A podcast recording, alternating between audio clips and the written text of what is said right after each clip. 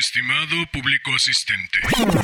Híjole, no me lo tomes a mal, pero hoy no se me antoja particularmente tanto protocolo, tanta formalidad, tanta galantería y tanto previo. Y si mejor nos echamos un rapidín, ¿sí? Pues va. De Eliseo Diego de Jacques. Llueve en finísimas flechas aceradas sobre el mar agonizante de plomo, cuyo enorme pecho apenas alienta. La proa pesada lo corta con dificultad. En el extremo silencioso se le escucha rasgarlo. Jacques, el corsario, está a la proa. Un parche mugriento cubre el ojo hueco. Inmóvil, como una figura de proa, sueña la adivinanza trágica de la lluvia.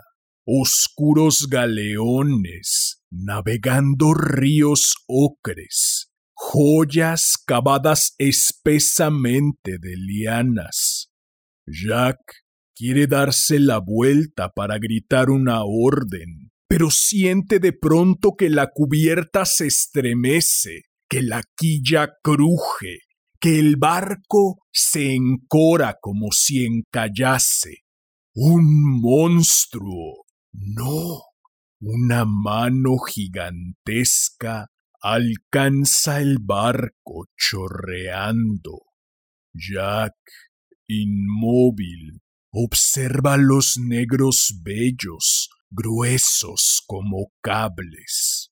Este, sí, ese, dice el niño, y envuelven al barco y a Jack en un papel que la fina llovizna de afuera cubre de densas manchas húmedas. El agua chorrea en la vidriera y adentro de la tienda la penumbra cierra el espacio vacío con su helado silencio. ¿Qué tal?